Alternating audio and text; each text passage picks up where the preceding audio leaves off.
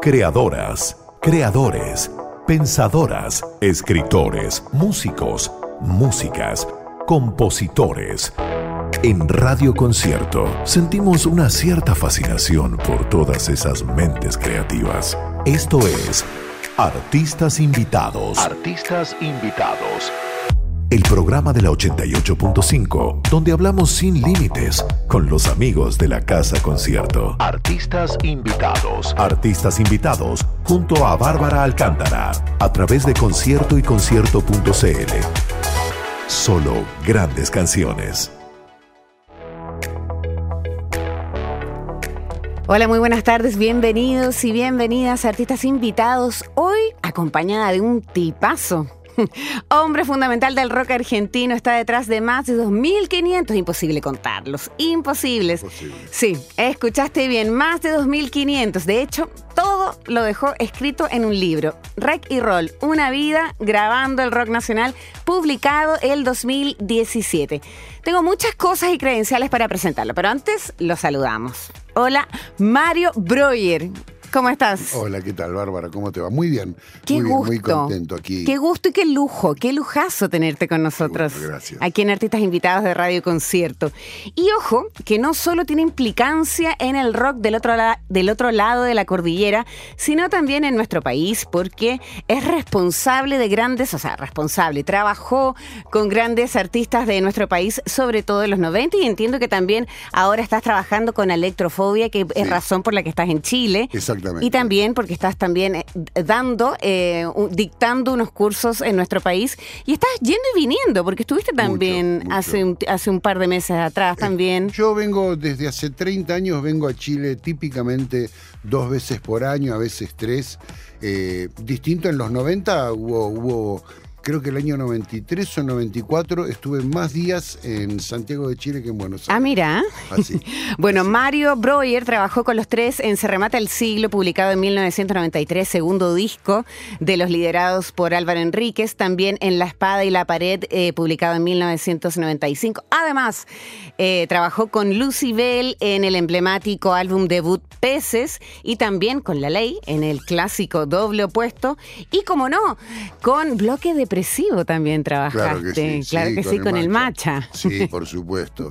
Qué bien eso. Gran- un gran momento. Me imagino. un- uno, de, uno de los momentos mágicos incluso de mi carrera. Ah, sí. Sí, sí, sí, ese, ese disco que hicimos con, con Macha y con, bueno, con, con el bloque todo, este, nada, es un disco que a mí me gusta mucho, Sí, es una colección de canciones increíbles, hay unos temas de Álvaro Enríquez Claro. alucinantes, ¿no es cierto? Sí, nostálgicos y bonitos que llegan al corazón, llegan al Y corazón. también con Alesti, también con De Quirusa. Ay, y este, claro, claro que sí. No, sí, estoy solo nombrando, no estoy diciendo que solo sea No, eso. no, no, no, no, claro. pero, pero la verdad que tuve sobre, bueno, tuve sobre todo en la década de los 90 Claro que sí. muy, este, muy, muy, muy involucrado con las producciones. Implicado con la música nacional, sí, Sí, sí, sí, lo tengo, lo tengo muy claro que fuiste muy importante dentro del rock chileno y de la del, del despegue de la música chilena, no solo argentina.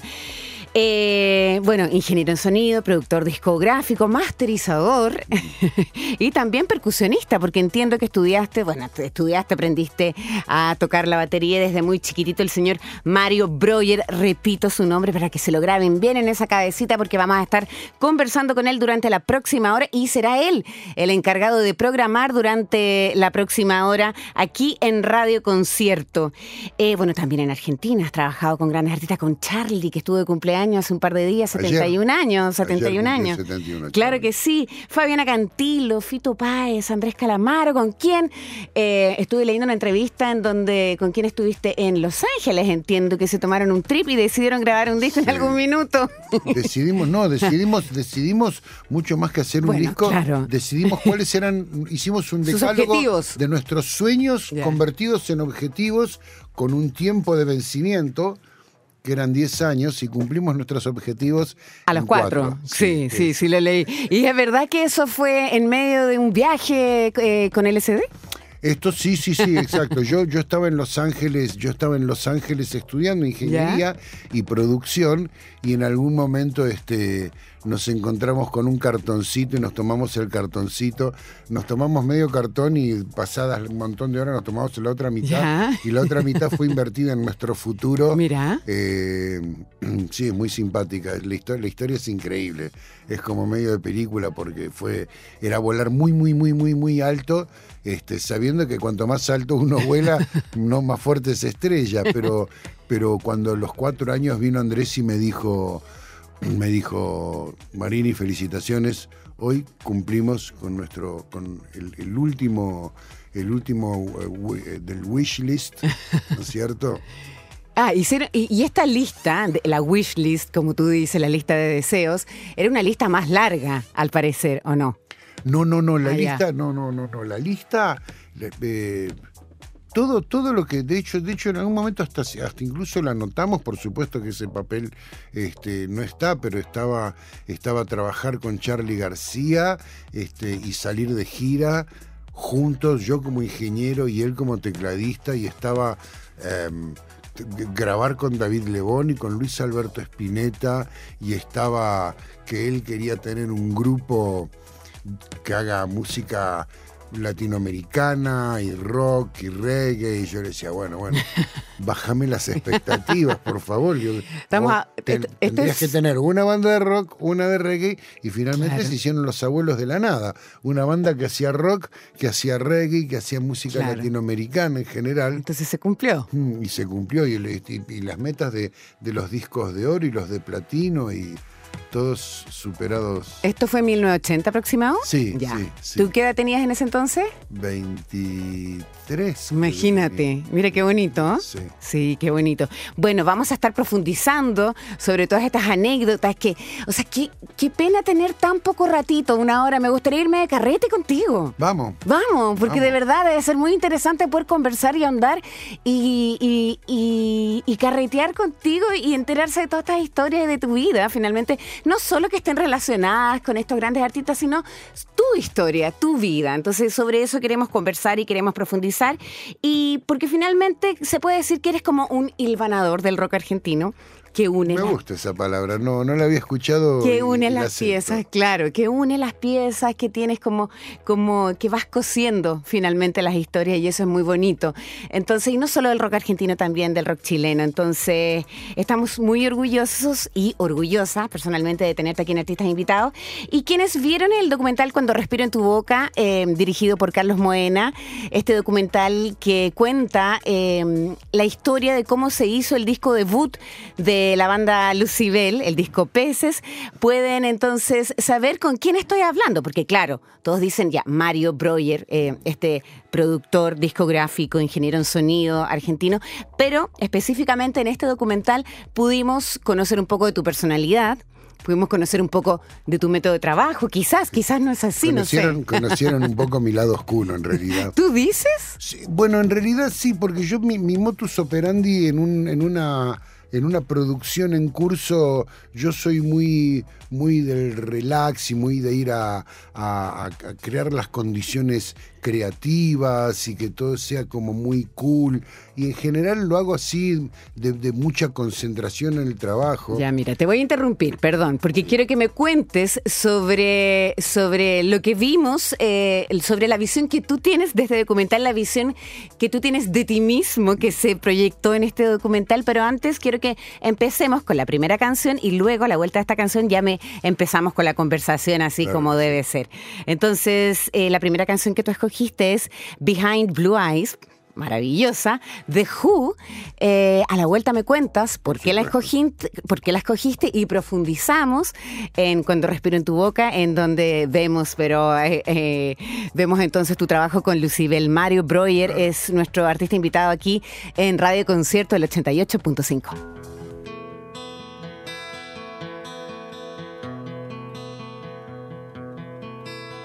No one knows what it's like to be the bad man, to be the sad man behind blue eyes.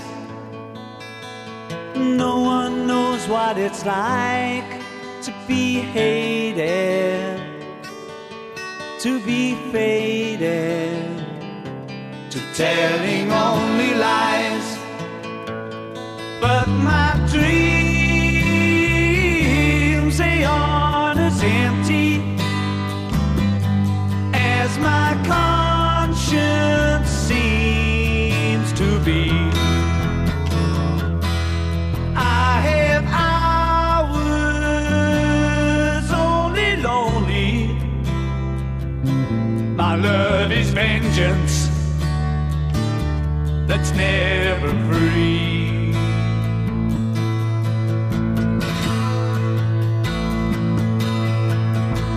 No one knows what it's like to feel these feelings like I do.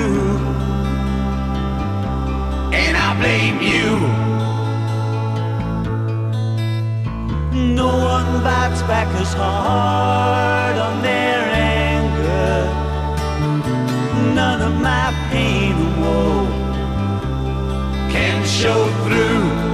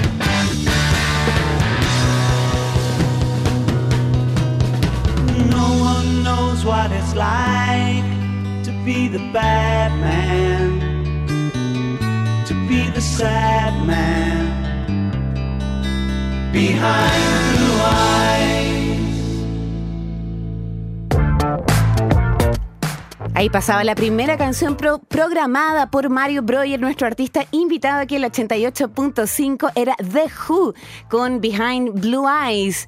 ¿Y por qué empezamos y arrancamos con esta canción, Mario? Cuéntame. Porque básicamente porque The Who es mi banda de rock favorito por encima de todas las bandas de rock Ya. que hay en el mundo. eh, The Who es mi banda favorita. Pete Townshend me parece el compositor este, más completo del rock mundial, el que a mí más me gusta. No sé, ni el mejor, ni el peor, ni el más alto, ni el más flaco. Es el que a mí más me gusta. Ya, perfecto. Lo descubrí en- muy joven cuando escuché eh, el disco de Woodstock y después fui a ver la película y, y- y me volví loco con, con cada uno de sus personajes y con su música. Y Behind Blue Eyes pertenece al disco Who's Next, Sí. Que es, es, es, es- es- es mi disco. Te encanta. Sí, sí, sí, es Ya, la vela, perfecto. es la, es la vela mayor de mi barco. Ya, ah, qué, ah, qué buena frase. La vela mayor de mi barco, me encantó. Eh, Mario, eh, ¿los, los viste, ¿los has visto en vivo? Sí, varias Ah, veces, ya. varias veces. Sí, sí. porque estuvieron acá en Chile hace un par de años, entonces que la vi, primera vez. en esa oportunidad los vi en Buenos Aires. Ah, claro, me imaginé. Sí, Sí, sí, increíble. increíble. Increíble con toda esa cantidad de años. Yo, Claro. No, yo tengo, tengo algunos años menos y no creo poder soportar un show de dos horas ahí arriba. Sí. Pero los vi también en los 80, increíblemente. Ya. Eso fue también como, los vi dos veces en la década del 80. Ya, o sea, ya los has visto tres veces.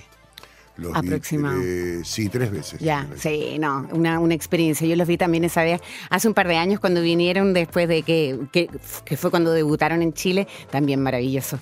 Eh, ya, a ver, hablemos entonces de Cuando Respiro en tu Boca, que es este documental de Carlos Moena, en donde cuenta cómo fue la experiencia de grabar eh, este disco Peces junto a Lucibel, disco del cual tú eres parte, porque fuiste eh, el productor musical, el ingeniero de sonido, qué sé yo, y donde vemos a este, a este Mario que eh, yo te contaba que, yo creo que el documental no habría sido lo mismo sin tu participación, porque vemos a este hombre eh, que tiene un sentido del humor muy especial, en donde finalmente los momentos de humor que tiene el documental son gracias a ti, que no habría sido lo mismo sin tu participación, creo yo, humildemente.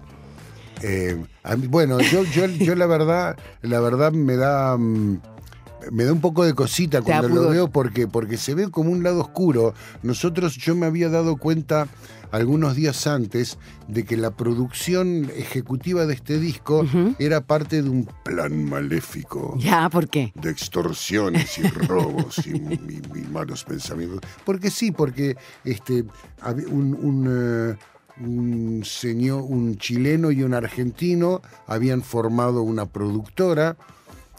Todo lo que yo cuento es algo que yo supongo porque nunca supimos la verdad de todo esto. Ya, perfecto. Nunca jamás nos dijeron, ni siquiera sé si los nombres son verdaderos o no son verdaderos, pero era todo muy, muy, muy poco profesional y muy raro y pasaban cosas que yo decía, qué raro esto. Y todo el tiempo pasaban cosas raras. Eh, incluyendo cosas como que el tercer, el tercer día de, de- de estadía mío de, de grabación, que es cuando explotó todo, eh, viene el, el conserje del edificio donde estaba yo parando y me dice, señor, hoy ya se tiene que ir. Ya. ¿Cómo que me, no, si tengo que estar todavía como dos semanas más acá haciendo un disco? No, no, pero se tiene que ir. ¿Y por qué me tengo que irse? Porque no nos han pagado. Pero ¿cómo? No, no, no, no, no, no, no. Espera, un poquitito, déjeme hacer un llamado. Ya existían los teléfonos, los primeros celulares, Claro. y yo tenía uno y, y- y llamaba y en un momento me dijeron, no, no, no, no te preocupes, ya, ya- ya lo estamos arreglando, ya lo estamos arreglando. ya lo-". Entonces le dije, pásame con el señor, y le pasé con el señor, y dijo, bueno, deje sus cosas, pero si para la noche, ¿no? Y volví a la noche y, no, mis cosas estaban afuera del departamento, no habían llamado, no habían pegado. Yo ahí nomás, ahí me di cuenta que todo esto era como muy, muy raro. Medio trucho. Muy trucho, Ya. no medio. Medio tapándose un ojo. Ya. Eh, Finalmente, Finalmente, bueno, todo incluyó el hecho de decirle, chicos, tienen que ir y recuperar el contrato, porque el contrato era un contrato leonino, horroroso.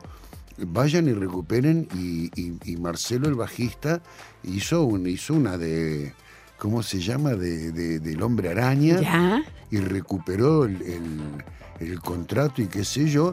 Y yo le dije, miren chicos, vamos a hacer lo siguiente. Vamos a hacer- va- te- tenemos que terminar para el domingo, y esto era jueves. Tenemos que terminar para el domingo el, el disco. Y estábamos muy, muy tranquilos, regalones, grabando. Este, pero estábamos terminando y dije, hoy tenemos que terminar la música, mañana tenemos que grabar las voces y entre el sábado y el domingo yo tengo que mezclar las, creo que son 11 canciones, no me acuerdo tengo que mezclar todo el disco. Y hablé con, con mi, con mi queridísimo amigo Hernán Rojas, que era el dueño del estudio, Ya. y yo le dije, Hernancito, estamos, estamos bajo, bajo, bajo condiciones de estafa. No, marido, pero no, si yo ya tengo unos cheques, ya me dieron unos valores, ya está cobrado esto. Yo, "¿Vos ¿ya los cobraste los cheques? No, pero el lunes, el lunes se me hacen efectivo. Bueno, apuramos todo, por supuesto. Yo el domingo me volví, el domingo a la noche terminé de mezclar, me volví a Buenos Aires y el lunes me llamó Hernández, pero dice, oye, marido, los cheques me vinieron, me vinieron rebotados, me vinieron Claro, de no vuelta. había fondo. Bueno, así que lo que yo hice fue básicamente tratar de terminar el disco y dejarle una copia a Hernán y una copia yo, porque éramos dos de los, dos de los damnificados, porque ni él ni yo cobramos, y los, y los músicos estaban en una condición muy extraña. Así que eh, le dije, me ¿y qué tenemos para defendernos? Le digo, todos los instrumentos de los chicos son de la productora. Así que vos no vas a entregar ni un instrumento. Ojalá estuviera Hernán escuchando esto. No, Hernán está la- trabaja la En este- competencia. Yo sé que está en la competencia, pero bueno. Igual le mandamos un saludo. Por supuesto. Abrazo, Cerny. Cumplió años el otro día. Abrazo, Cerny. Ernie. Eh, Ya fui. Así que cada uno se volvió, yo me volví a casa, mi Andrea, mi esposa, este, mi, mi- mi primer mujer, cuando me dijo, ¿cómo te fue? Me dijo, me fue más o menos. Bueno, pero cobraste. No cobré un centavo. Chuta. ¿Cómo que? Bueno, casi, casi me sacan de patitas en la calle, tenía razón. Me fui, me fui, me fui a trabajar afuera y volví sin plata. Sospechoso. Claro. Sospechoso, O sea, ¿qué andabas sí. haciendo en Chile? Entonces, Claro. Así que bueno, nada, finalmente después todo esto se arregló gracias al director artístico de la EMI, que él tenía una disquería muy linda aquí en, en- en Providencia. ¿Cómo se llamaba él? Productor de música también, DJ. Se me fue el nombre. Ya, bueno, pero. Y, eh, y finalmente pudimos arreglar. Yo terminé. Ah, el contrato que se robaron los chicos. Al día siguiente aparecieron los señores grandotes armados ¿Ya? reclamándole el contrato. Ah, entonces tu lado oscuro salió. sea, No, no, no, no, muy heavy. Claro, mínimo Era que no saliera. Muy heavy, Claro. muy heavy. Entonces dije, chicos, no hay, te- este, no hay, tiempo, no hay, no hay tiempo, no hay tiempo para la joda, no hay Qué tiempo para el hueveo. Qué pena para la que- banda también, porque imagínate sacando un disco debut, eh, esforzándose, imagínate como con toda esa adversidad. Mm. eh, que, que, que- Sin embargo, sí, sí, y, saca- sin embargo, y ¿y lo qué pasó? sacan. Bueno, le ¿Y fue súper bien, le fue Sacamos- fantástico. Hicimos un disco que Un quedó increíble. Sí. Siempre me quedó en la duda esto de que ¿por qué me quedó sonando tan bien un disco que le mezclé, puse dos horas a cada tema cuando a veces le pongo dos días a algunos temas y no suenan como suenan esos Te- temas? a ti te, a- te eh, gusta Peces. Sí, Es sí, precioso, a mí sí, también sí, me encanta. gusta mucho. Fue, hubo mucho trabajo. Este, trabajamos mucho con Gabriel Biglenzoni, Sí. el tecladista de la Sí. banda de aquel momento. eh, La batería suena, pero preciosa, a mí me gusta. Claro, Que hay claro. un mini trailer en donde tú le dices, no está apretada la batería. Y él te dice, no, que quiero ir a fumar un cigarro. Y tú, pero tú, pero ¿cómo no está medio apretada la batería? Hay un trailer, lo vi ayer. sí, como que está medio retando a, Sí. a Francisco Valenzuela. Eh, estábamos to- arrancamos todos muy relajados, como te digo que es mi modus operandi. Yo soy un tipo muy relajado trabajando, pero, pero no, este, no había tiempo para relajarse y sobre todo me costaba con Claudio, que Claudio insistía en mantener el relax. No, claro, los chicos no entendían. Yo me, yo me imagino, estos chicos deben haber pensado que, Que yo loco. me quería volver rápido a casa y que inventé todo esto y que era todo. todo- a mí el- el- no me creía nadie. Claro, claro. No me creía nadie hasta, hasta que se hizo lunes, hasta que los chicos lo fueron a buscar con armas. Hasta, bueno, y terminé Claro. transando ese contrato a cambio de un poco de plata en un hotel, en un pequeño hotel ahí en la zona cerca, cerca de la estación Mapocho, con un señor que entró armado a mi, a mi cuarto y yo le dije, afuera. No, armas, pero- acá no. No, No, qué muy heavy, terrible, muy heavy, muy heavy. Fue muy, Qué muy heavy la heavy. historia detrás de Peces. Fue muy heavy. Porque Por en el eso- doc- por en el eso es el lado documental- oscuro, por eso es claro. el lado oscuro. Y en el documental eso no se ve, ¿no? Porque se ve solo la grabación de, del sonido, o sea, se ve la creación del disco, no lo que pasó finalmente detrás, Claro. que fue como todo esto. Pero esa, esa es la verdadera historia. Este, está, Como que podrían hacer. está lleno de gente que todavía vive y que están acá, que pueden corroborarla, pero por supuesto, cuando el final es muy feliz, a Claro. veces uno dice, bueno, se, De sudor y de armas, no sé. nos, olvide- nos olvidemos de los problemas. Sí, bueno, pero, pero salió un disco muy lindo. Pero el disco es increíble Sí. y, y me parece que también esto de ponerle presión y tratar de mantener, como dices tú, esto de que, pero parece que está todo bien y Sí, tiene que parecer sí, que está todo bien, porque una cosa es apurarlos y otra cosa es, es, ponerlos de mal humor. Sí, claro. Y tú después viajar no, no, lo, no trabajaste. Sí, Sí, ah, viajar tú lo hiciste con ellos también. Viajar- viajar también. Y luego el Pero disco tengo rojo. que decir que viajar lo Ah. reconozco como uno de mis, uno de mis fracasos. ¿En serio? Ay, me no, encanta. No logramos, ¿eh? Me ¿Te- te encanta, gusta? sí. Yo, yo esperaba, es- esperaba más, esperaba más de la música, esperaba.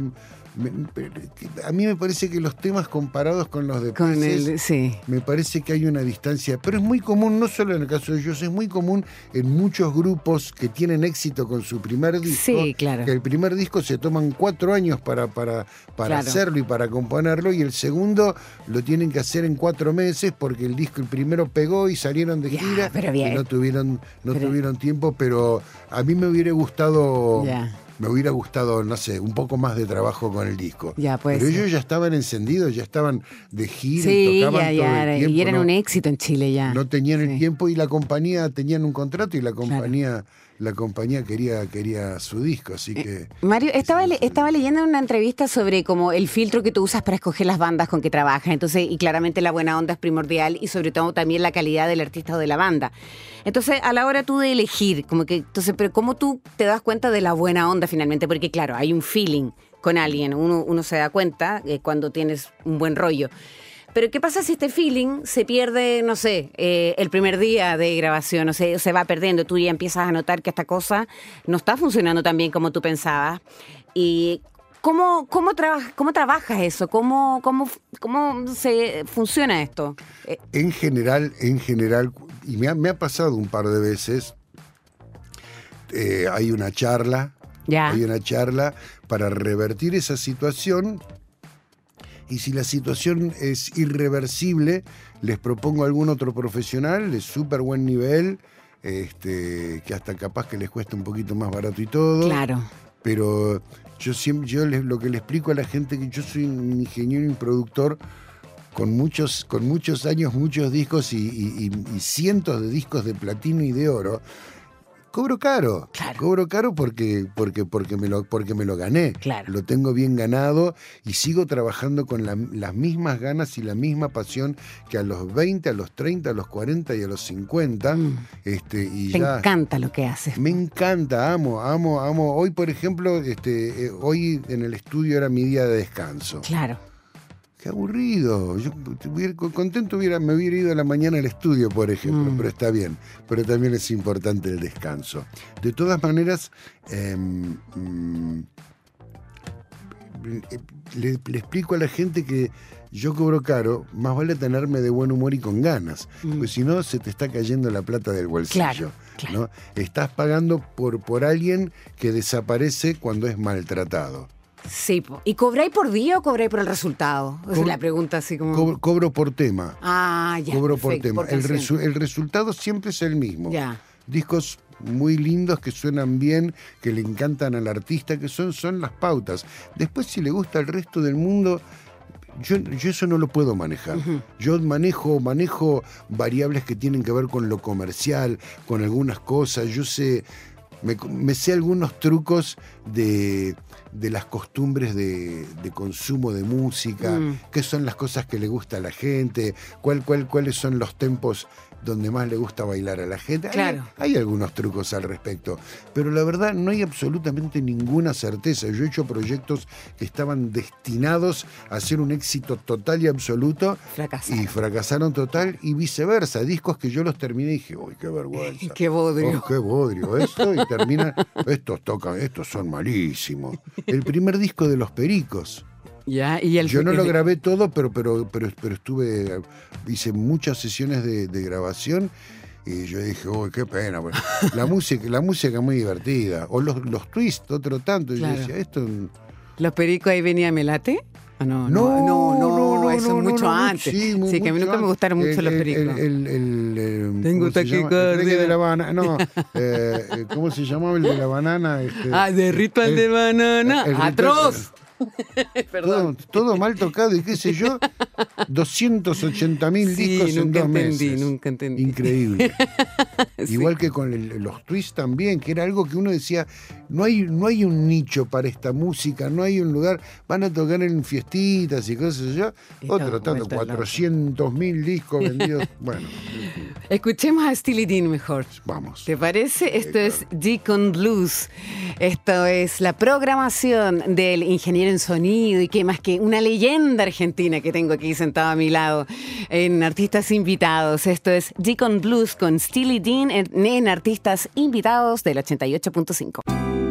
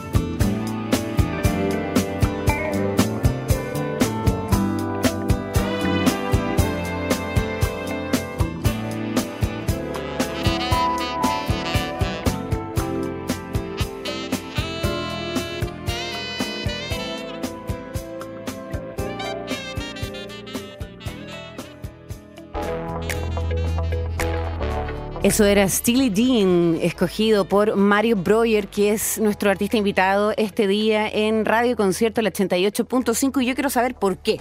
¿Por qué estamos escuchando Deacon Blues con Steely Es la mejor, es la, eh, Steely Dan es la mejor banda Steely de Dan. la mejor banda de rock blanco de los Estados Unidos. Según Mario Breuer. Según Mario Breuer, según Charlie García, según un montón de gente, eh, son, son un poco los chicos, los chicos malos, pero también son los chicos educados en la música. ¿no es cierto? Eh, yo soy muy fanático de, de Steely Dan, en- en- en- eh, con ellos como dúo, después ellos dos que son Donald Fagan y Walter Becker.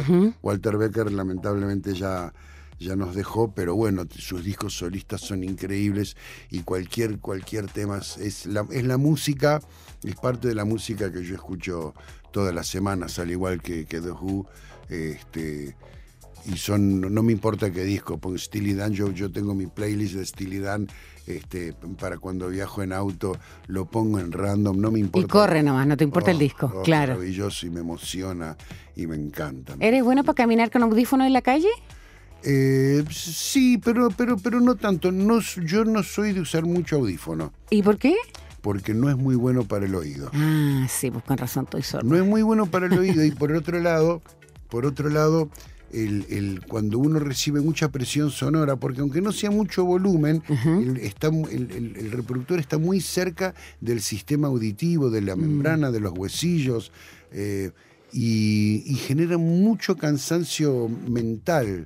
¿No? Cuando uno está expuesto a sonido y a esa presión sonora, todo el sistema auditivo está trabajando mucho, hay como compresores, ahí seguramente el ingeniero me entiende, todo el tiempo hay como unos compresores funcionando para no, este, para no saturar este, la cabeza, y eso cansa. ¿Y cómo lo haces para trabajar? Ahí sí los usas o no? Otra- o no, con los parlantes nomás. Yo tengo, Ah, tengo monitores, tengo algunos monitores eh, que son como mis mejores Los amigos mejores, desde hace claro. muchísimos años. De hecho, uno de los pares es un, es un sistema de monitoreo que nunca se llegó a fabricar. Yo tengo unos prototipos, uno de siete pares que se hicieron de prototipo, y después esa empresa fue comprada por una corporación, una empresa que creció muy rápido, y una corporación y dijo, compre, compren Claro. an- antes que, antes que pida muchos millones. Eh, y decidieron no fabricar ese modelo.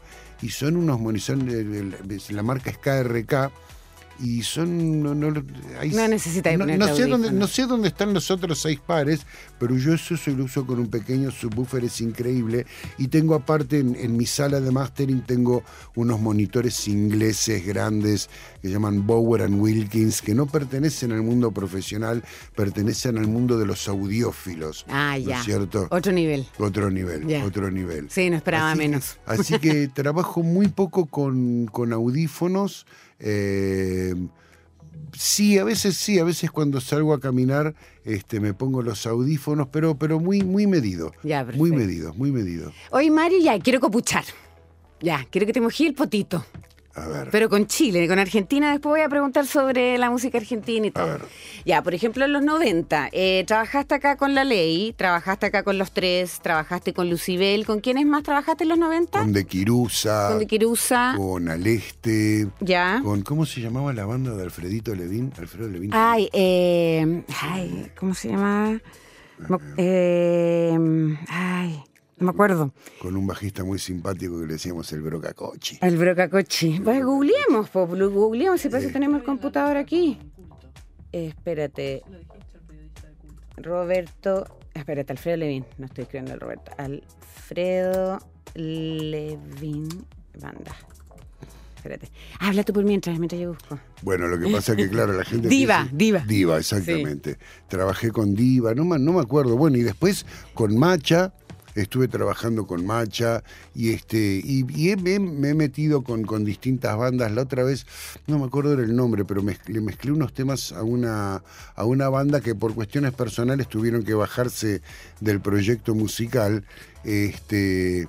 Ya, pero por ejemplo, entre los tres, La Ley eh, y Lucibel, eh, ¿con cuáles estableciste mejores lazos? Con la- con- con- con- te- tendría que decir que eh, sin lugar a dudas con la ley, porque yo digo, sigo teniendo con, con Mauricio Claverías, nos seguimos hablando y Son amigos. cruzando. Somos amigos eternos. perfecto. Y si me lo cruzo, si me lo cruzo al Beto Cuevas, son, son abrazos y besos todo el tiempo. Ya, buena onda. Sí, él estuvo trabajando con músicos amigos míos de Argentina en los últimos años y siempre era "Man- mándale un beso y un abrazo al marito.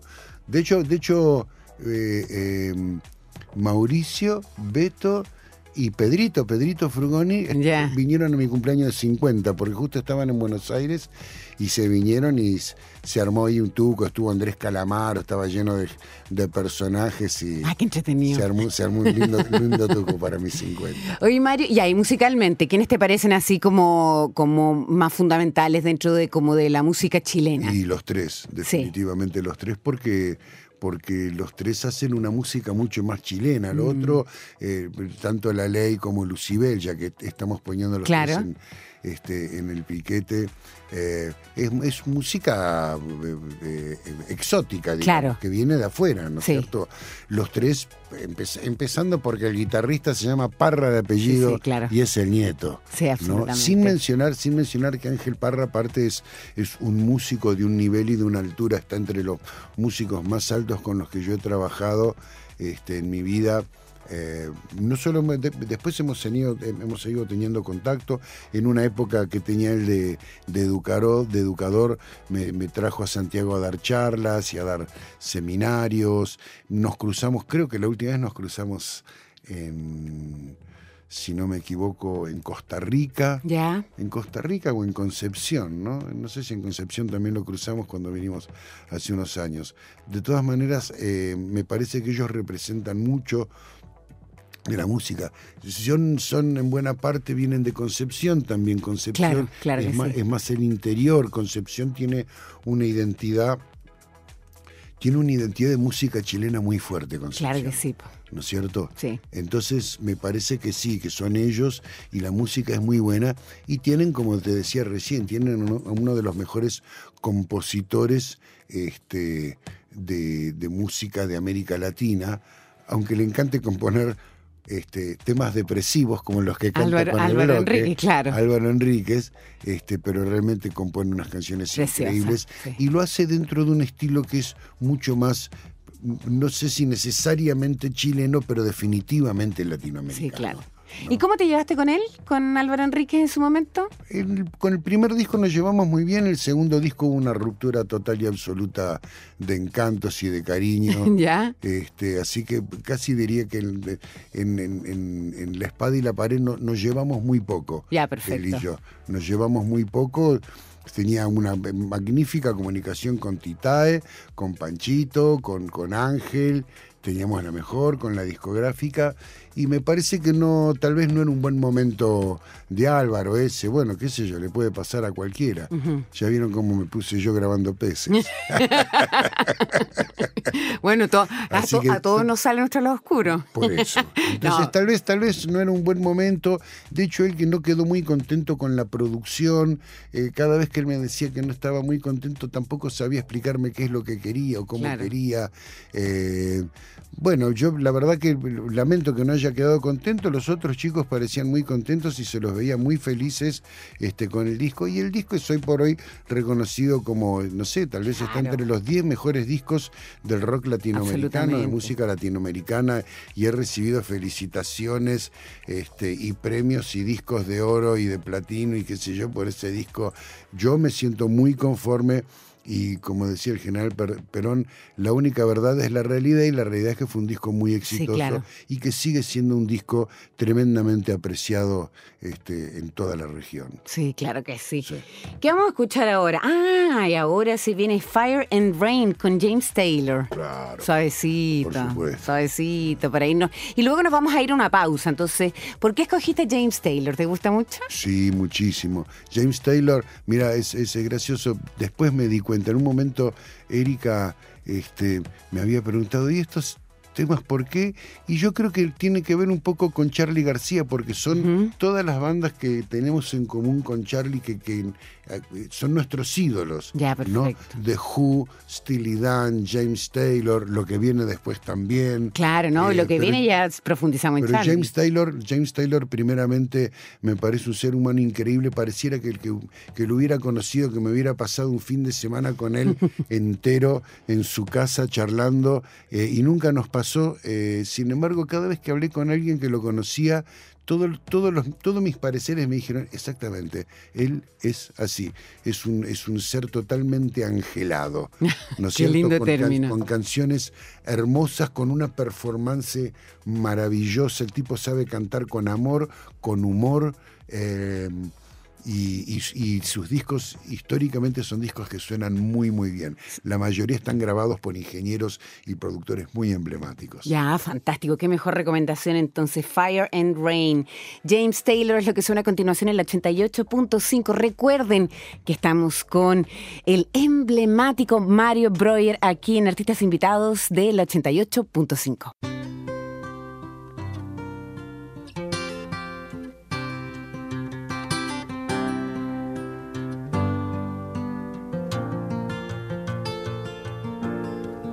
Just yesterday morning, they let me know you were gone.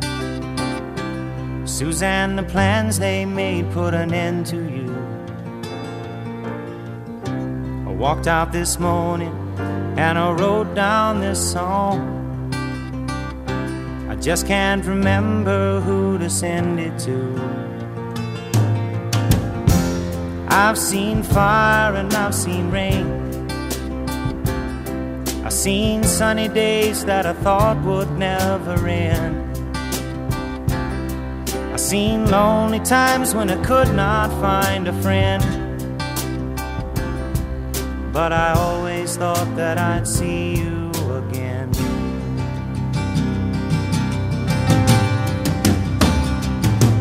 Won't you look down upon me, Jesus?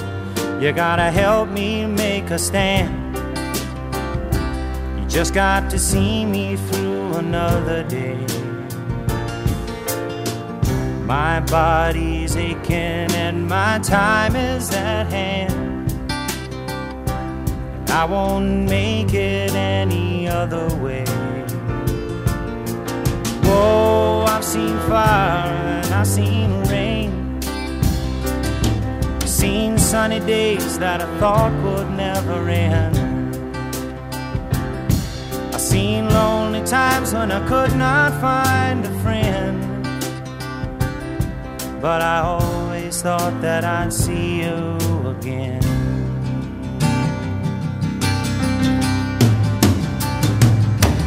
Been walking my mind to an easy time. My back turned towards the sun. Lord knows when the cold wind blows, it'll turn your head around. There's hours of time on the telephone line to talk about things to come.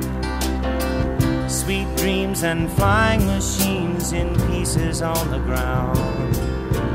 Whoa, I've seen fire and I've seen rain. I've seen sunny days that I thought would never end.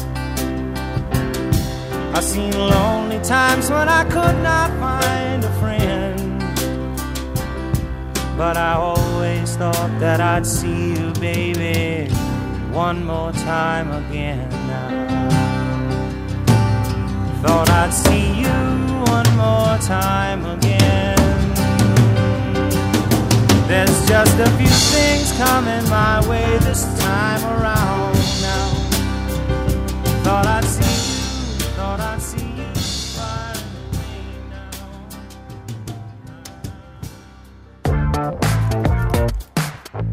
Estás escuchando artistas invitados en el 88.5 a través de todas las frecuencias de Radio y Concierto y de concierto.cl.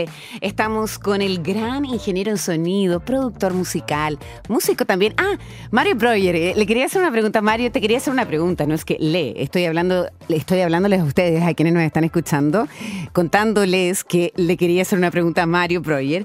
¿Nunca te ha interesado así como grabar un disco tú? Así como tú, de- tú como músico. Sí, grabé. Ay, ¿cuándo grabaste? Cuéntame. No, pero está, guarda- está guardado. ¿Dónde está? No, Cuéntame. en realidad fue, fue un, un- un proyecto, eh, un proyecto de hace como 10, 15 años, ¿Ya?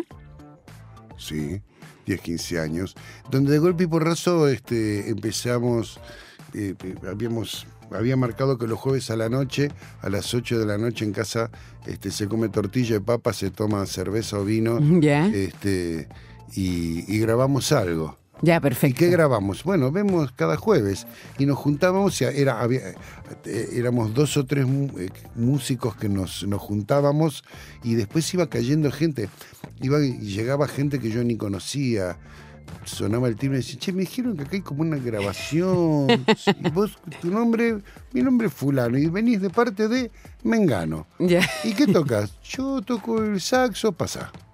Buenísimo. Y hicimos esto con, con personajes, con, con, por ejemplo, entre, entre ellos, este, mi amigo, mi amigo Fernando Basílico, que aparte de ser mi amigo y aparte de ser este, buen músico, es mi médico de cabecera. Ah, perfecto. ¿no? Después con mi amigo, con Lito, con, con Lito Mesore, guitarrista y citarista, importantísimo citarista. Qué bonito. Una persona muy cercana al Dalai Lama. Ya. Eh, así que también sí, este y después a veces venía y después venía quien venía, entraba y salía la gente. Así que eh, hicimos un disco que se llama Eco Chic. Eco chic. Eco Chic. Y en realidad es una especie de canto a los elementos, a las montañas, al aire, a la tierra, al agua. Todos los temas tienen un poco que ver con eso. Este, hay un tema dedicado a los chakras, así que hay, hay un poco de. Hay un poco de. Es un disco bien volado. Volado, volado, Sí. pero para carajo, dijo el, rap, el, el-. Sí, sí, muy sí, me volado. tinca. Muy volado, muy simpático. Y, y aunque apareció gente que me dijo, yo quiero editar tu disco, no sé por qué no se editó. Supongo que en algún momento se va a editar. Supongo que un, un día voy a decir, ok, ya. ¿Y tú tocas ahí? ¿Qué, qué tocas? ¿Batería? De todo. De todo. De todo. Ya. Toco. Sí, porque eso lo hacíamos en el estudio que yo tenía en casa, que no era mucho más grande que este estudio que tenemos acá. Así que yo por ahí armaba unos loops, ¿no es cierto?, de percusión y por ahí un loop de bajo y tenía mi teclado ahí a mano y por ahí yo hacía líneas de bajo o hacía percusiones o cantaba. Eh, Era, era todo como muy cambiante. ¿no es cierto? Pero todos los jueves terminábamos con algo grabado que servía y en algún momento pintó la luz para mezclarlo y lo mezclé. Y fue muy gracioso. Yo creo que fue en pandemia que dije, a ver, voy a agarrar alguno de esos temas lo voy a mezclar de vuelta, ahora que pasaron unos años, tengo mejor equipo. Ya soy, tengo más años de experiencia. Y me senté eh, uno de los temas a tratar de mezclarlo y cuando lo terminé dije, oh, está, está buenísimo. A ver cómo era el de antes y el de antes sonaba mucho mejor. Ah, sí. Así que tiene, tiene su tiempo y tiene su momentum. Y nada, en algún momento supongo que lo voy a editar. Este, pero yo la verdad que como, como productor me involucro tanto en, en los discos que cuando vos me preguntás un disco tuyo, con mi nombre no, pero la verdad es que todos los discos en los cuales yo me meto, en alguna parte, en alguna parte está el duende de Mario Breuer, Claro. este, con, con, con, con, con las ideas, con, con, con un poco con mis lineamientos, porque si bien yo siempre trato no de que se note que ese disco lo hice yo, sino que se note que ese disco es de ese artista, es un poco mi, mi- mi norte como productor. Supongo que también tienen, tienen un poco mi huella sonora Claro que sí. impresa y, y- y tienen esa, esa característica, ¿no? Sí, me imagino que sí. Pues Mm. me imagino que si te gusta y te encanta tanto lo que haces, debes entregarte al máximo y debes poner Total. tu, tu huella, tu, Sí, total. tu claro que corazoncito. sí, Claro que sí. Nosotros en la radio, concierto, siempre nos preguntamos, somos eh, eh, seguidores de los Beatles, de los Rolling Stones, de The Kraftwerk, que consideramos que son bandas em, emblemáticas y que eh, dejaron mucha influencia en la música, etcétera. Entonces, por ejemplo, siempre pensamos como qué estaría haciendo John Lennon si estuviera vivo, qué música estaría, qué tipo de música estaría haciendo John Lennon si estuviera vivo. ¿Qué crees tú que estaría haciendo John Lennon? ¿Qué tipo de música crees tú que estaría haciendo John Lennon si estuviera vivo? Yo, mm, qué buena pregunta, qué buena pregunta, Bárbara. A mí me parece, yo no sé por qué me imagino que estaría estaría en Islandia tratando de encontrarse con Björk a ver si pueden hacer algo juntos. Yo también creo que estaría haciendo algo Este, loco así. Yo creo que estaría haciendo tantas cosas. A mí, a mí me pasó algo muy fuerte con, con los Beatles y creo que le pasó a muchísima A ver. gente, que es después de haber visto Get Back, este documental increíble. Sí, sí. Eh, De Peter Jackson. de Peter Jackson, que, que- qué tipo este Peter Sí, Jackson. sí, sí. genio Lo que logró. Impresionante. Peter Jackson logró desnudar el alma de cada uno de los cuatro Sí, personajes. claro. Y yo, cada uno, ¿no? uno, uno, uno cuando no conoce a alguien se imagina cómo es y cómo es la estructura. Y yo soy una persona como ingeniero y como productor también tomo muy en cuenta este el grupo, cómo está armado, cuál es el genoma de ese grupo de músicos, Claro. ¿no?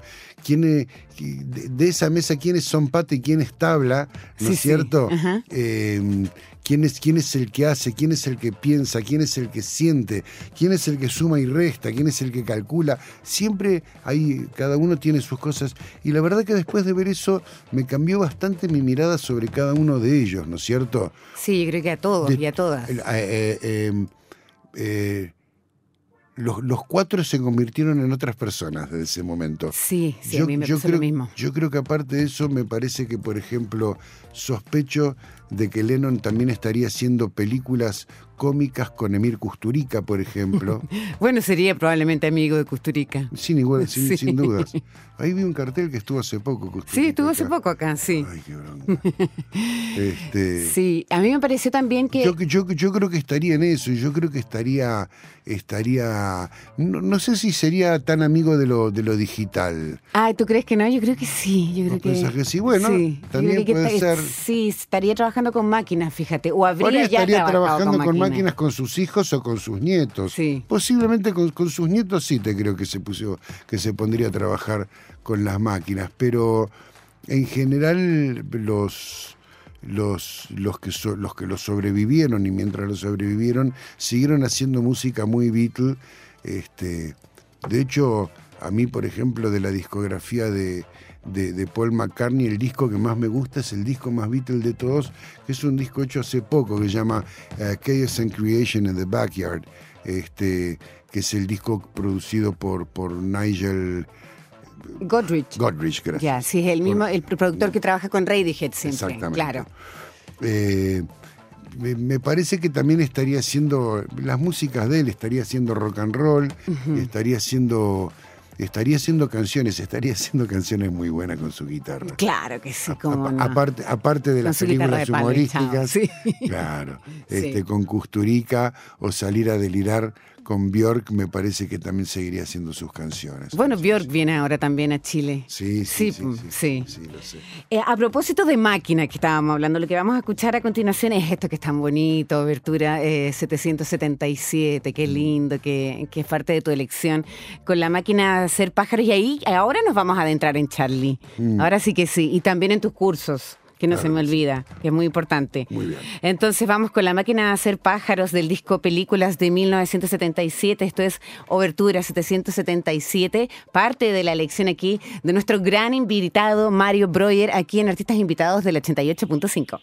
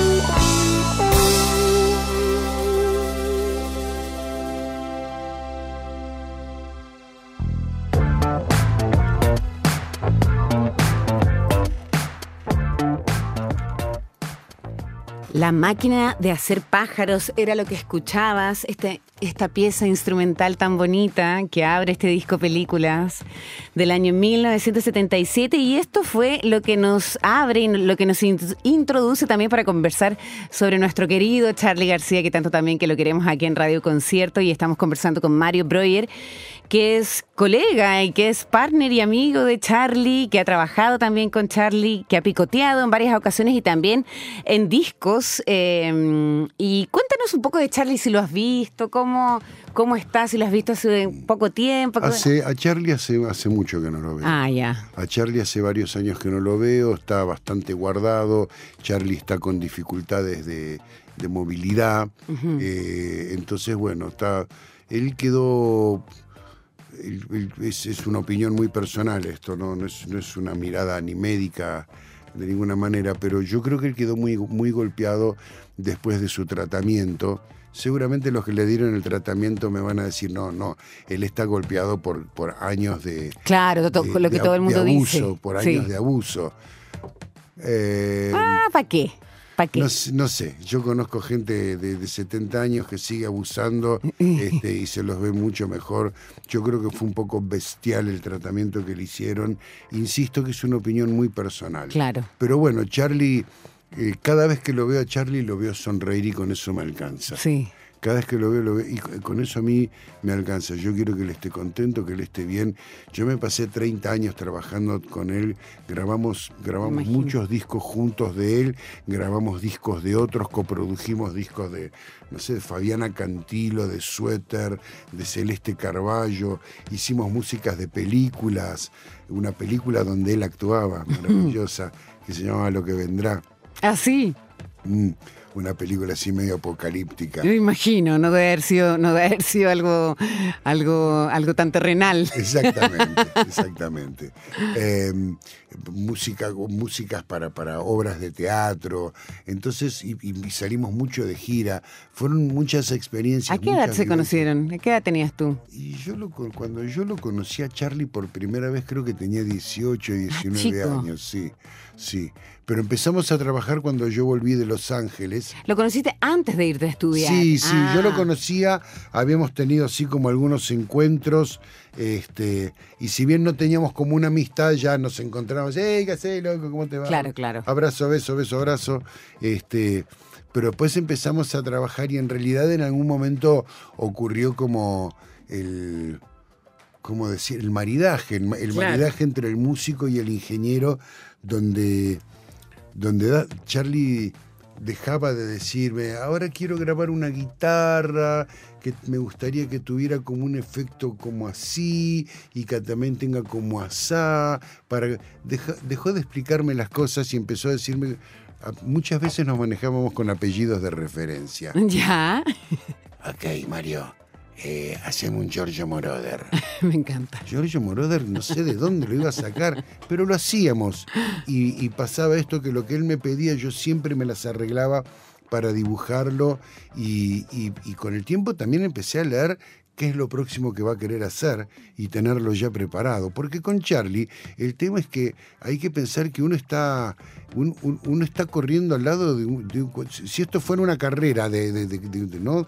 de piernas, hay que pensar que el otro corre mucho más rápido y tiene las Obvio. piernas mucho más largas.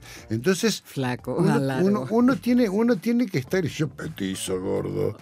O sea, No, pero- pero, uno, pero uno tiene que estar al lado del artista, uno tiene que estar ahí, ¿no es cierto? Mm. Y entonces en ese punto empezaba a pasar esto de, de- de- de yo ya saber y decirle a mi asistente, che, prepárate por si acaso un micrófono, déjale también una guitarra estés a la- al equipo y ponele ahí dos microfonitos al equipo y qué sé yo. Déjalo grabando. Y terminaba, y terminaba de grabar y decir, ok, voy a meter una voz y, y una guitarra, ¿no? Y al, al principio yo me sorprendía, después dejé de sorprenderme, ¿no? Claro. Eh, porque teníamos, teníamos esa comunicación y ese, ese ida y vuelta maravilloso, la, la pasábamos muy bien. Después en algún momento Charlie cuando entró, este, cuando, cuando pasó al, al- al- al Total Concept y al Say No More, ya eran días muy largos, me llamó para hacer un trabajo y sabiendo, sabiendo en, su- en sus tiempos dijo, yo lo que pasa es que quiero trabajar cuatro días y dos días parar. Cuatro días y dos descansamos. Y dije, bueno, Charlie, todo bien, yo no, no, yo sé que vos podés, yo no puedo, pero podemos- yo puedo trabajar a la desde, desde las 9 de la mañana hasta las 9 de la noche, y a las 9 de la noche puede venir Marquitos Sanz, que es su ingeniero, su ingeniero de vivo, eh, y también se manejaba muy bien en el estudio. Claro. Y, Leo- y me dice, ok, perfecto, empezamos el lunes. Este, entonces teníamos que hacer esto, teníamos que soportar esa, ese motus vivae de mente, este, no alcanzaba con uno. Pero esa demencia se- maravillosa. se. Por supuesto me pasaba muchísimas veces que yo llegaba a las nueve y, y a las nueve llegaba, o por ahí directamente lo llamaba a Marcos a las siete y le decía, che, Marcos, acá está todo pasando, estamos, no veo que yo, que yo pueda soltar antes de las 11, 12. Y pasaba eso. Y, Y a veces a, las 8 de la mañana me llamaba Marcos y me decía, eh, mira Marito, fíjate que aquí estamos grabando y yo, yo creo que sería mejor que yo me quede grabando, ven- vente al mediodía, español era. Claro, así, sí, así lo Este, noté. Joder. Joder, tío. Joder, tío. Un divino Marquitos. Marquitos, este. Eh, tenía un poco la, la- la misma intención que yo, ¿no? Muy, Claro. Mucho cariño le tenía a Charlie. Lo que pasa es que, bueno, una cosa es grabar los discos y otra cosa es grabar y salir de gira y ser el, el- el- el backup técnico de Charlie todo el tiempo, ¿no es cierto? Y bueno, Charlie. Estar en situación muy intensa durante dos o tres meses grabando un disco es una cosa, pero estar los 12 meses del año Sí, claro. bajo, bajo, bajo fuego cruzado, ¿no? Entonces no mucha gente pudo, pudo soportar. Y yo creo que estuve con él 30 años laburando porque fue así. Yo salí de gira con él al comienzo, pero después yo dejé de salir de gira porque tenía tanto, tanto trabajo en el estudio y en muchos sentidos me servía, me convenía y me gustaba más trabajar, trabajar en el estudio que en vivo. Claro. ¿Mm? Eh, así que dejé de hacer video, entonces tenía eso. Yo me encontraba con Charlie una vez por año. Y es más, en algunas épocas, este, discos como por ejemplo La hija de la lágrima, ¿no? Que lo empezamos y después de que grabamos las bases y todo, me dijo. Eh, ok, bueno, ahora tomate, tomate unas semanas porque yo voy medio que a delirarla acá y ver cómo pinto todo esto. No sé, voy a trabajar con cualquiera y en cualquier lado. Listo, ni un problema. Me llamó a los ocho, nueve meses, al año, no sé cuándo, y me dijo, hey Mario, ayúdame a terminar el disco. Qué personaje. Porque las dos o tres semanas se habían claro, convertido se en alargaron varios un poquito. Así que bueno, nos juntamos en el estudio. Me, dijo, Luis Alberto me prestó su estudio. Bárbaro. Y nos fuimos al estudio de Luis Alberto Espineta, Claro. a la diosa salvaje, y escuchamos todo lo que había y básicamente me dediqué a- a- iba bajando. No, no, no. Ah, Ese último déjalo. Ok, este sí. No, no, no. Y este queda. Ese que quedó no me gusta. Pero abrí el del canal 18 que estaba bueno. ¿No? Y fuimos, fuimos limpiando y, y grabando lo que, lo, que, lo que necesitaba cada tema para estar listo para, para ser mezclado. Y ahí de ahí nos fuimos a, a Nueva York. Yo, yo me iba mucho con él. a- Charlie se ve que se sentía muy cómodo porque siempre me llevaba a Nueva York, aunque el que trabajaba después era Joe Blaney. ¿no es Claro. ¿Cierto? Pero a Joe le encanta, a Joe le venía bárbaro que yo vaya, porque yo le contaba qué micrófonos había usado, cómo Claro. era, cuál era la intención, y a veces incluso ah, oficiaba de traductor entre, sobre todo al principio, entre Charlie y Joe.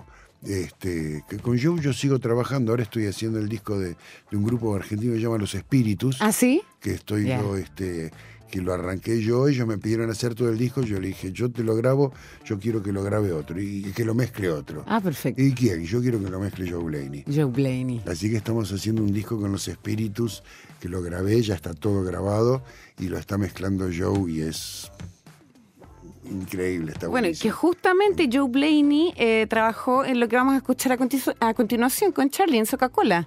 Entiendo. Exactamente. Claro, que trabajó, que trabajó en, en este disco que se llama Cómo conseguir chicas. Joe, Joe trabajó en, en muchísimos discos, dejó, no me acuerdo en qué disco abandonó, que ya se puso como muy difícil, pero trabajó desde, este, desde el segundo disco solista de Charlie, desde Clicks Modernos, este, todos sus discos emblemáticos y buenos los mezcló Joe. Joe Blaney. Y yo me iba con él, nos hicimos muy amigos con Joe, la verdad que yo Yo lo quiero mucho, Joe. Fantástico, entonces escuchemos Coca-Cola. Eh, estás escuchando artistas invitados con Mario Breuer, que está aquí junto con nosotros. Esto es Charlie García, que justamente está con el vocalista de los, de los Paralamas en esta canción. Es linda. Sí, total. me gusta Y es un, es un Es tema, linda. es un tema que lo representa.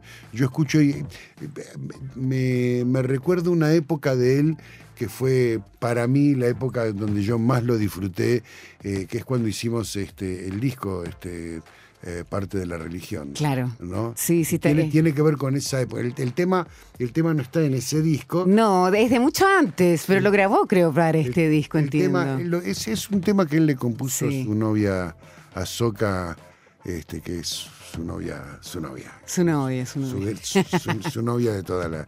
de para siempre. Claro. Aunque no estén juntos. Bueno, vamos con Coca-Cola aquí en Artistas Invitados del 88.5, Charlie García.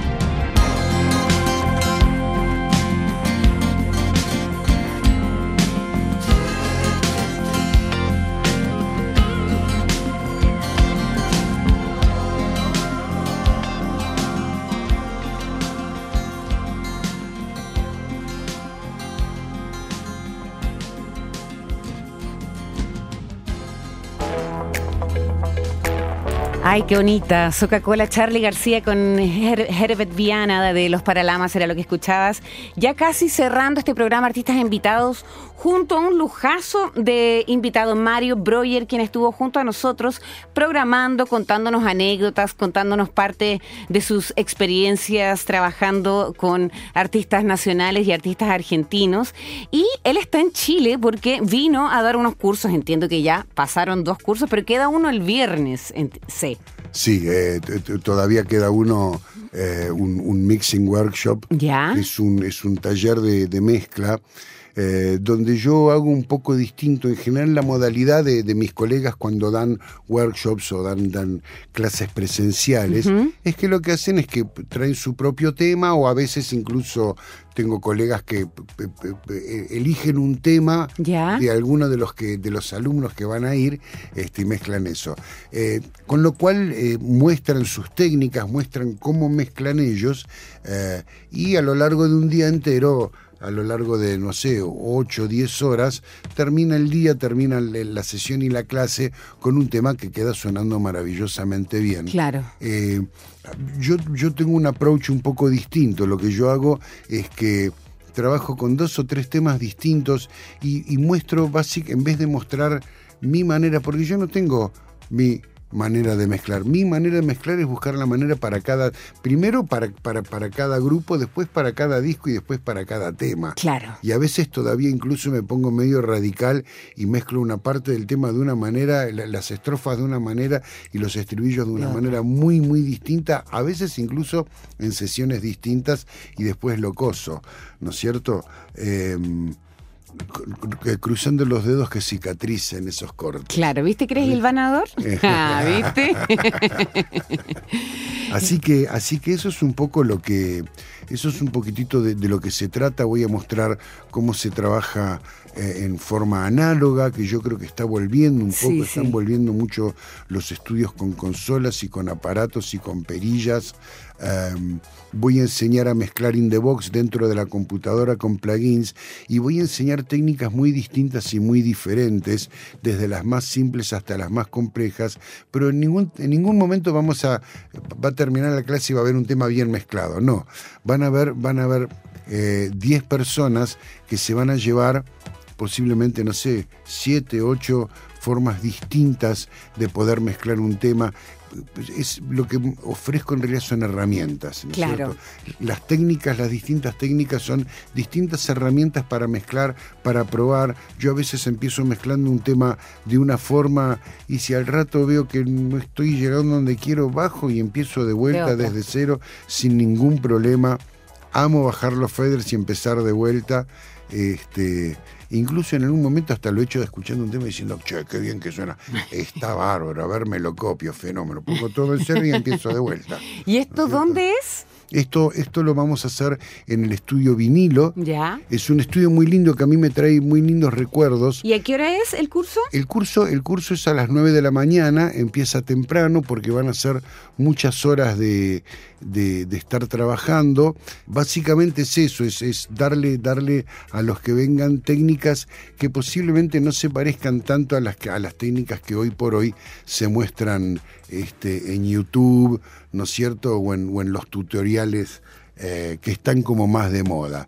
Eh, voy a ofrecer un poquitito otras miradas que básicamente una mezcla está basada en equilibrios, equilibrios y o desequilibrios. Equilibrios y desequilibrios. Mira, aquí tenemos la información clara. Esto, bueno, ya fue el 25-26, ahora el workshop que queda es el ah, 28 de octubre en el, en el estudio vinilo. El Instagram es arroba estudio vinilo y esto está ubicado específicamente en Luis Uribe 2676 Ñuñoa. Y el nombre del, del curso específicamente es Masterclass de Gestión de Producción Musical. Dura 7 horas y los cupos son Sí, limitados. no, es, perdón, perdón, no. Esto es el Mixing Workshop. Ah, Mixing Sí, Workshop. eh, ya. eh, producción ocurrió este el martes. Ah, fue la semana pasada. Y estuvo increíble, estuvo magnífico.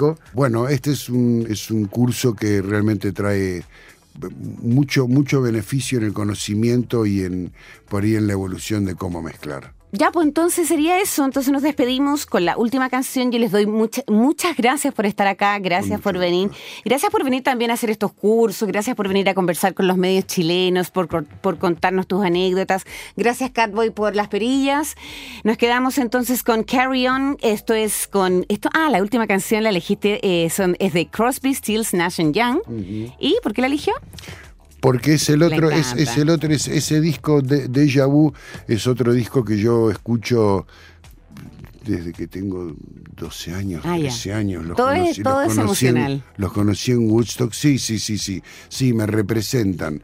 Este, y es un disco grabado en el año 67, si no me equivoco. Perfecto. Es- escuchen cómo suena. Carry On, entonces, es lo que cierra artistas invitados eh, esta tarde en el 88.5. Gracias por estar ahí.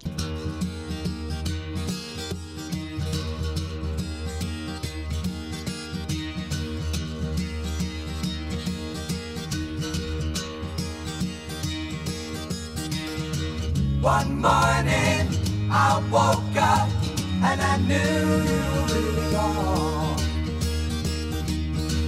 A new day, a new way, and new eyes to see it all.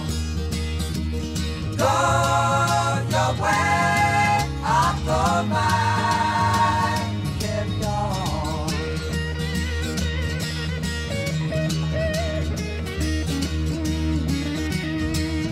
sky is clearing and the night is brighter. The sun.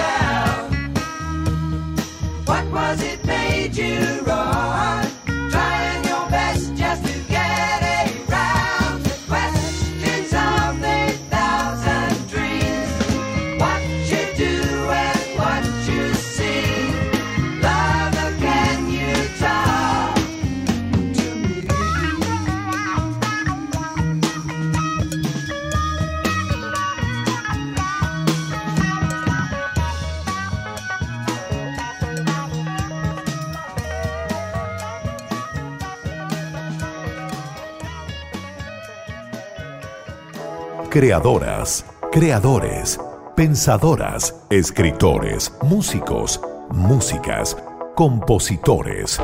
En Radio Concierto sentimos una cierta fascinación por todas esas mentes creativas.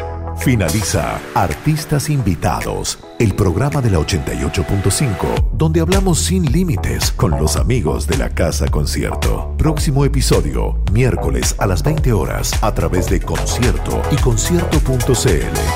Solo grandes canciones.